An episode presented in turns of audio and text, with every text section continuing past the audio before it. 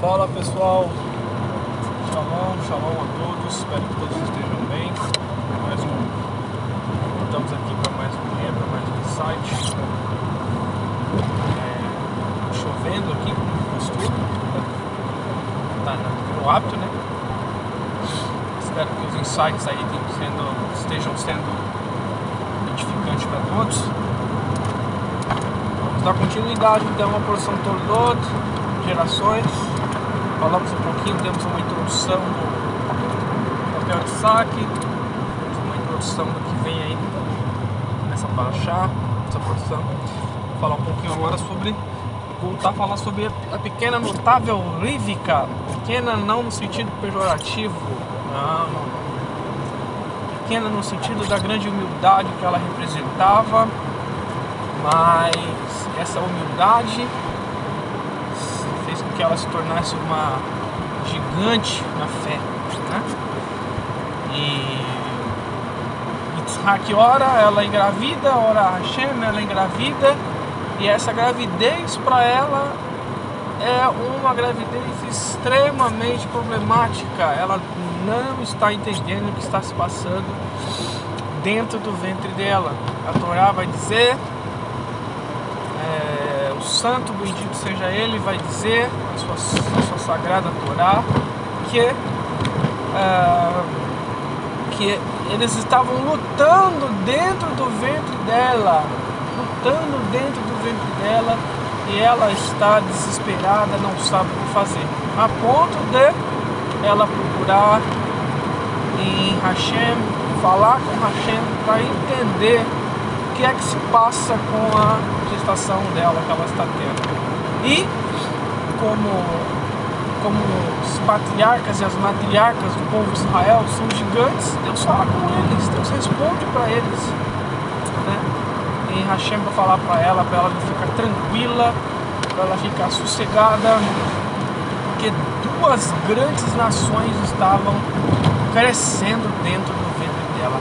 E é interessante a linguagem da Torá porque a Torá ela fala de duas grandes nações que lutam entre si, né? Daqui a pouco nós vamos falar o significado disso, mas só havia duas, dois meninos no ventre, né? Dois meninos, mas a Torá, mas Hashem, né? Na verdade, Kadosh Baruch já já entrega para Rivka algo extremamente profundo, extremamente profundo a respeito da humanidade. Hashem fala para Rivka, a sua gestação está normal, não tem problema nenhum. Os meninos nascerão normal, de parto normal, vai ser tudo uma, vai ser tudo normal, vai ser tranquilo. A questão é que você tem duas nações dentro de você. Duas nações. Mas como pode isso? Hashem já entregou para Rivka o segredo de duas grandes forças e dois grandes estilos de vida, de conduzir, de condução de vida que estariam nascendo dentro dela. E esses dois estilos de vida iriam influenciar as nações a ponto de dividir esse mundo, dividir esse mundo que nós vivemos atualmente.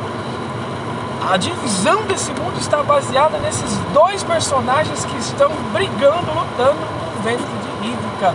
E os Rahamim vão dizer que não era uma briga normal. Eles vão dizer que a Torá vai dizer que Rivka se sentia esmagada pelos dois. Por quê? Porque os dois eram duas energias que se opunham uma à outra, a ponto de um ficar de um lado e outro ficar do outro da, da, do ventre dela, e, esmagando seus órgãos internos. Olha que coisa profunda. Porque quando a mulher engravida, a parte abdominal da mulher, né, o abdômen ali da mulher afunda, a musculatura do abdômen se abre e os outros órgãos eles começam a se amotinar, se aglutinar para que haja então o desenvolvimento ali da, da placenta com feto dentro. Agora imagina, imagina que você tem ali dois fetos e esses dois estão se separando dentro do ventre, estão brigando entre si eles não se conseguem se conectar, eles não estão coesos, não são dois caminhos de coesão. Eles, a tendência é um se afastar do outro. E imagina como, como, como isso repercute ali nos órgãos internos dessa moça está grávida. E é isso é, é, é o que acontece. Por isso que o, esse mundo, por mais que nós falamos, dizemos, olha, o Brasil está dividido em,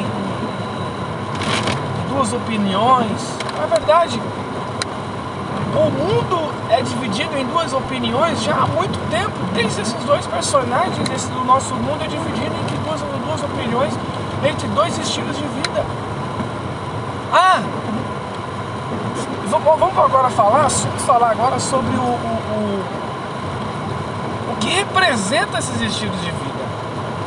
Se você pega, por exemplo, como a Torá se refere a Esaú, Esaú, um grande caçador, um homem aventureiro, um homem guerreiro, um homem do campo, um homem que gosta do suor, que gosta da labuta, que gosta do trabalho manual.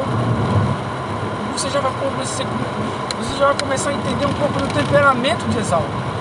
Esaú é o cara conectado com a matéria. Ele gosta da emoção, ele gosta da matéria, ele gosta de, de viver ali a mil por hora. Viver como se não houvesse amanhã. E qual que é a, a, a, a como a Torá se refere à personalidade de, de Jacó, de Jacó? Jacó ele é o cara pacato que vive em tendas, ou seja, o Jacó, o Jacó, o Jacó é o cara mais comedido, é aquela pessoa mais introspectiva, está sempre dentro de si, cavando, caçando alguma oportunidade de, de, de, de melhorar e de compreender esse mundo. E esses são esses dois estilos de vida que regem esse mundo. Existem aquelas pessoas que são. É, que vivem como se não houvesse amanhã, que são completamente conectadas com a matéria, com a emoção, com a adrenalina e, gostam da, da, da, da, flor, da, da emoção, a flor da pele, gostam da emoção. Essas pessoas têm essa influência vinda de Esaú. Gostam da carnalidade, gostam da, da, da promiscuidade. Só para você olhar para Esaú, você vai ver que ele contraria completamente os padrões morais de seu pai e de sua mãe, a ponto de ele trazer desgosto para o pai e para a mãe, contraindo o casamento com as mulheres ali da, de Canaã. Ele não soube esperar, não soube esperar, porque os nossos sábios vão dizer que ele estava prometido para Léa, irmã de Raquel, com quem Jacob casou, Jacob amou. Jacob acabou tendo que casar com as duas para cumprir o juramento que ele fez para o irmão dele de comprar de ter comprado a primogenitura do irmão. Por ele ter comprado a primogenitura do irmão, primeiro ele teve que casar com Leia e depois casar com, com Raquel. Olha só quanta coisa profunda está sendo entregue já nesse, site. Né? Então essas duas energias estavam esmagando, essas duas influências, esses dois mazalot, né? essas duas influências estavam ali esmagando Olivia, Ela não sabia o que estava acontecendo, o que ia esperar dali do ventre dela. E essas duas energias regem o mundo hoje. O mundo está dividido entre Yaakov e Esav.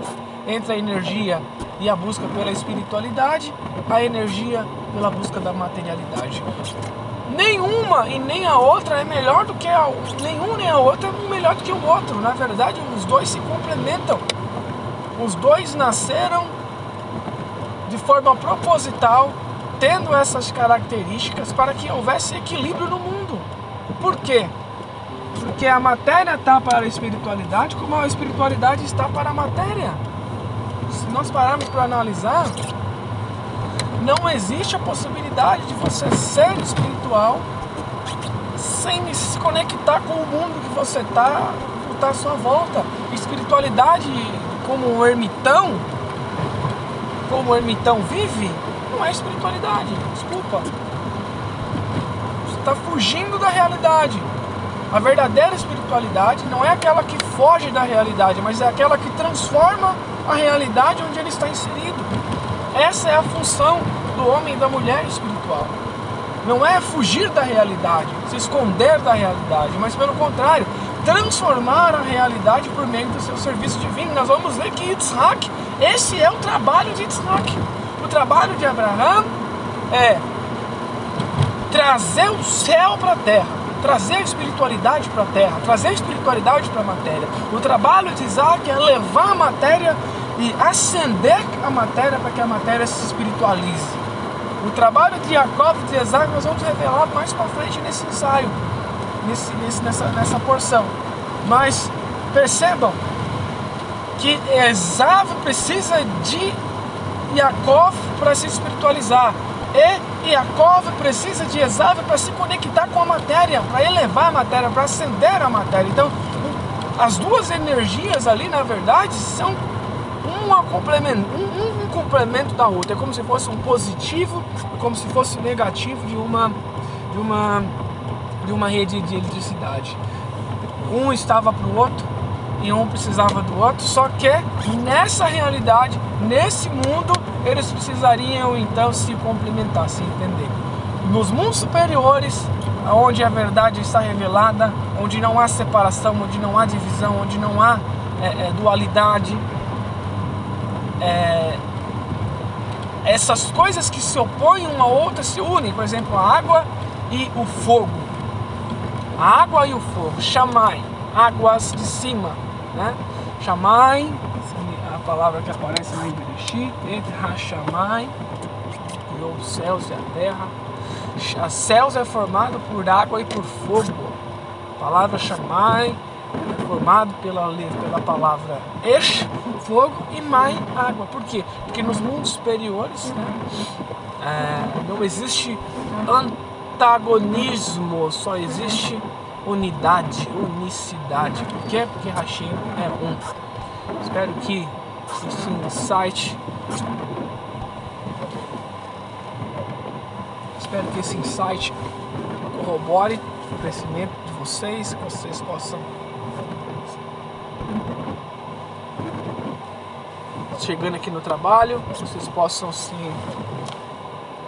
espiritualizar e buscar cada vez mais e mais compreender as escrituras sagradas e que esses segredos aqui revelados possam de alguma forma ou de outra estar ajudando todos vocês, tá bom? E Hashem, Deus de Israel, abençoe vocês, refita a luz do rosto dele sobre vocês e dê a vocês shalom.